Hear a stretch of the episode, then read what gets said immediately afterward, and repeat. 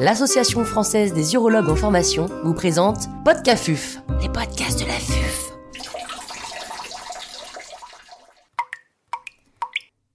Anticoagulant et hyperplasie bénigne de la prostate. Docteur Hélène Charbonneau, médecin anesthésiste à la clinique Pasteur à Toulouse, nous fait part de son expertise. L'intervenante n'a pas reçu de financement.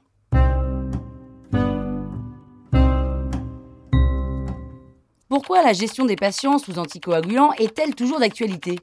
La gestion des patients sous anticoagulants est toujours d'actualité puisque environ 2% de la population dans les pays développés bénéficie d'un traitement anticoagulant au long cours. Et ce chiffre va même atteindre 8 à 10% chez les personnes âgées. La gestion donc périopératoire des traitements anticoagulants est donc une question essentielle lors de votre prise en charge chirurgicale. Il est donc important pour cela d'évaluer le risque thrombotique et hémorragique afin de savoir si vous devez poursuivre, relayer ou stopper les anticoagulants, donc en fonction des comorbidités de votre patient et de la technique chirurgicale utilisée. Parmi les anticoagulants oraux disponibles aujourd'hui en France, vous avez deux grandes catégories qui sont clairement définies. Vous avez l'historique anti-vitamine K, que sont la coumadine, le préviscan ou le cintron, qui sont des molécules les plus anciennes, qui sont maintenues généralement et dans tous les cas pour les valves cardiaques mécaniques et souvent chez les patients avec des insuffisances rénales sévères. Mais vous avez aussi les AOD, les anticoagulants oraux directs, anciennement appelés NACO ou nouveaux anticoagulants oraux. Ces molécules sont aujourd'hui largement répandues en France et dans le monde. Et euh, les, les, molécules disponibles aujourd'hui en France sont l'apixaban ou Eliquis, le rivaroxaban ou le Xarelto et le Debigetran ou Pradaxa. Et c'est une chance puisque ces molécules, en fait, en dehors de leur bénéfice médical rendu important, elles ont aussi pour nous, en tant qu'anesthésistes et chirurgiens, un intérêt majeur, c'est qu'elles sont très faciles à utiliser, en tout cas beaucoup plus faciles à gérer dans le périopératoire par rapport aux AVK. Donc compte tenu de la fréquence finalement de la prescription de ces anticoagulants oraux, il est aujourd'hui impératif de savoir parfaitement manager la gestion de ces traitements. Quels sont les éléments à prendre en compte pour évaluer le risque thrombotique et hémorragique d'un patient devant bénéficier d'une chirurgie de l'hyperplasie bénigne de la prostate? La chirurgie de l'HBP est une chirurgie fonctionnelle, qui est donc par définition non urgente et qui rentre donc dans la catégorie des chirurgies programmées avec une gestion personnalisée des traitements du patient. La gestion des AVK et des AOD n'est pas du tout la même dans le périopératoire. Pour les AOD, c'est extrêmement simple. Il ne faut jamais faire de relais, quel que soit en pré ou en post-opératoire. L'arrêt des AOD en préopératoire sont fonction du risque hémorragique, s'il est élevé ou faible, et du type d'AOD et de la fonction rénale du patient. Pour les AVK, la gestion est plus compliquée car vous devez évaluer le risque thrombotique de votre patient pour savoir s'il est nécessaire de faire un relais par héparine en préopératoire. En effet, il est important de savoir que les relais des traitements anticoagulants exposent le patient à un surrisque hémorragique, à la fois en pré et en post-opératoire. Plusieurs études multicentriques ont montré qu'il était possible de faire des arrêts sans relais, voire même de pratiquer certaines interventions sous anticoagulants pour limiter le surrisque hémorragique. Pour essayer de retenir un message fort, sachez que les patients considérés à haut risque thrombotique sont uniquement les patients avec des valves cardiaques mécaniques, les patients ayant eu une maladie thromboembolique dans les moins de 3 mois et les fibrillations atriales emboligènes. Dans tous les autres cas, vous pouvez arrêter les AVK sans faire de relais. Et pour cela, donc, il faut faire un arrêt 5 jours avant la chirurgie si l'ENR est dans la cible. Pour limiter le risque hémorragique, il faut donc correctement gérer les traitements anticoagulants en préopératoire, mais aussi utiliser une technique chirurgicale la plus adaptée.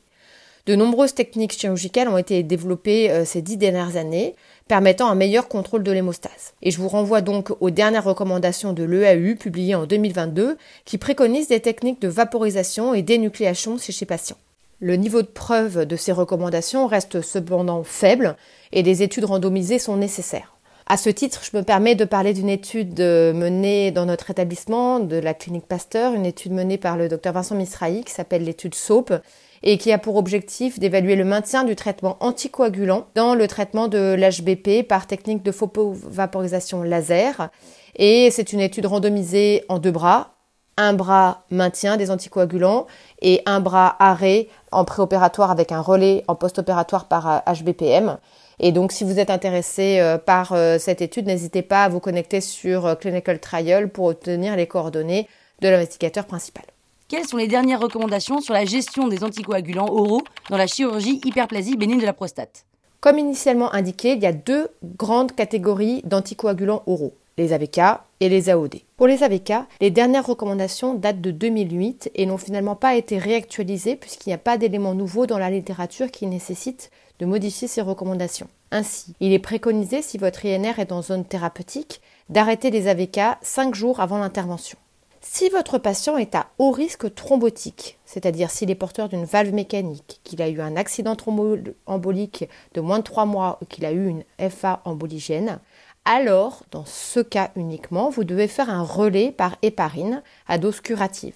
Et vous allez alors débuter 48 heures après l'arrêt des AVK euh, lorsque c'est du Préviscan et de la coumadine, votre héparine, ou 24 heures après l'arrêt des AVK si vous êtes dans le cas d'un traitement par Syntron au long cours. Il est ensuite recommandé de réaliser un INR la veille de l'intervention pour pouvoir réaliser la chirurgie avec un INR inférieur à 1,5. Et pour le post-opératoire, il est recommandé de ne pas débuter l'anticoagulation avant la sixième heure post-opératoire, qui débute généralement par un relais par héparine à dose préventive puis curative, et ensuite de débuter euh, les AVK en fonction du risque hémorragique. Et c'est dans cette fourchette-là que le risque hémorragique est maximal, puisque vous allez avoir une phase de chevauchement entre l'héparine à dose curative et les AVK. Pour les AOD, la situation est beaucoup plus simple. Les recommandations, elles datent de 2015, même si elles ont été réactualisées, mais la base a été publiée euh, par le JHP LASFAR en 2015 sur la gestion des AOD en périopératoire d'une chirurgie programmée. Et ces recommandations préconisent donc une gestion des AOD en fonction du risque hémorragique et en fonction de la molécule. Si vous êtes dans une situation à risque hémorragique faible, vous devez arrêter les AOD la veille de l'intervention, donc pas de prise la veille ni le matin de l'intervention, et ça, quel que soit le schéma thérapeutique du patient, c'est-à-dire quel que soit l'AOD utilisé. Pour les gestes invasifs à risque hémorragique élevé, posez une dernière prise à J-3 pour le rivaroxaban et le l'apixaban et une dernière prise euh, pour le dabigatran à J-4 si votre clairance de la créate est supérieure à 50 ml minute et à J-5 si la clairance est comprise entre 30 et 50 ml minute. Vous comprenez que pour le dabigatran c'est un peu différent et qu'il faut prendre en compte la fonction rénale chez ces patients-là. En ce qui concerne le post-opératoire, il est recommandé de reprendre les AOD à dose curative si le risque hémorragique est faible dès le lendemain de l'intervention. Et pour les chirurgies à risque hémorragique élevé, de reprendre initialement euh, par des héparines à, dose préventive, puis de basculer directement sans héparine, avec donc des AOD à dose curative lorsque le risque hémorragique est considéré comme important. Et en général, cela se situe entre le J2 ou le J droit post-opératoire. Finalement, je dirais que la question en 2022, c'est de savoir quel est le réel risque hémorragique pour la chirurgie de l'HBP. À mon sens, ce risque dépend intimement des techniques chirurgicales utilisées. Et les données actuelles montrent que la PVP et l'énucléation sont des techniques avec une qualité hémostatique intéressante, même si aujourd'hui des études randomisées sont attendues pour confirmer ces impressions.